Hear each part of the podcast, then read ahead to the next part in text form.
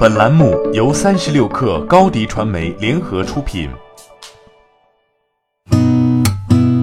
八点一刻，听互联网圈的新鲜事儿。今天是二零一九年十一月四号，星期一。您好，我是金盛。近日，互金整治领导小组和网贷整治领导小组联合召开了加快网络借贷机构分类处置工作推进会。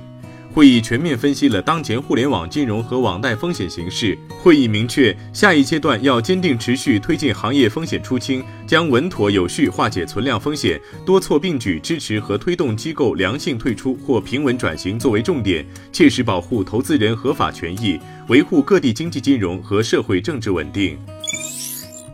十一月一号，国家发布通告，要求电商平台将电子烟产品及时下架。二号，淘宝、天猫、京东、拼多多等平台仍有电子烟产品出售。多家电商平台称暂未收到电子烟下架具体通知。另外，未成年人购电子烟无需提供证件信息，只需点击已满十八岁选项就能直接进入购买页面。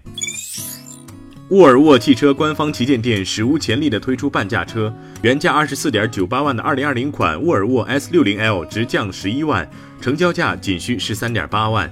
十一月三号晚上九点，这款半价车将在天猫限量开抢。除了秒杀半价车外，沃尔沃还为天猫双十一提供了一百一十一台一口价十八点八万的 S 六零 L，在原价的基础上降了六点一八万元，相当于打了七五折，比四 S 店还要便宜一万元左右。据丹阳市人民法院限制消费令显示，丹阳市人民法院于二零一九年九月四号立案执行申请人江苏晨阳电子有限公司申请执行买卖合同纠纷一案，因北京锤子数码科技有限公司未按执行通知书指定的期间履行生效法律文书确定的给付义务，法院对北京锤子数码科技有限公司采取限制消费措施，限制北京锤子数码科技有限公司及单位罗永浩不得实施高消费及非生活和工作必需的消费行为。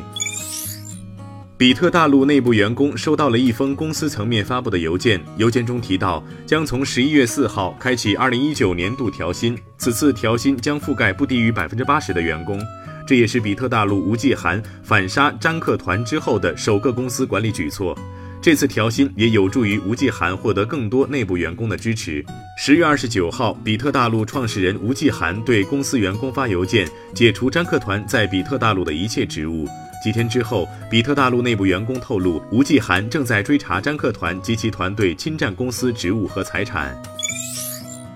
腾讯科学周是 WE 大会举办七年以来的首次升级，在 WE 大会的基础上，新增了首届科学探索奖颁奖典礼和首届腾讯医学 ME 大会。腾讯希望以此打造成为一项全球性的科学探索盛事。科学周最早由腾讯首席执行官马化腾在公司内部提出。六年前，他曾在首届 WE 大会上介绍，大会不谈及商业或公司间的竞争，只关注未来如何用科技改变人类生活，如何解决现在可能想不到的许多问题。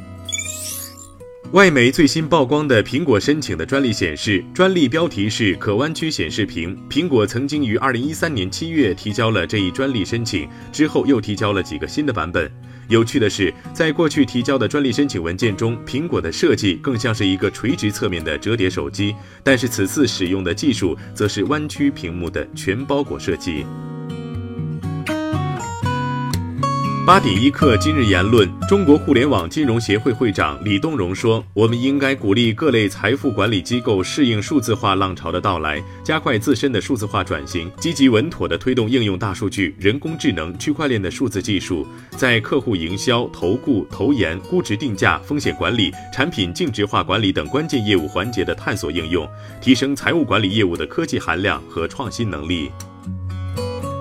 阿里巴巴集团董事局主席兼首席执行官张勇说：“内需的巨大潜力是推动中国经济的重要动力。中国强大的内需是阿里巴巴长期发展的重要利好。”在回答分析师提问“这个天猫双十一有什么不同”时，张勇回答：“新消费。”他说：“天猫双十一是商业的奥林匹克，它不仅是购物节，也是品牌成长节、消费者互动节。”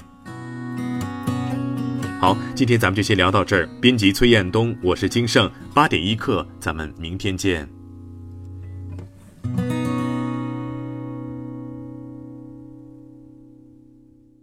欢迎加入三十六课官方社群，添加微信 baby 三十六课 b a b y 三六 k r，获取独家商业资讯，听大咖讲风口，聊创业，和上万课友一起交流学习。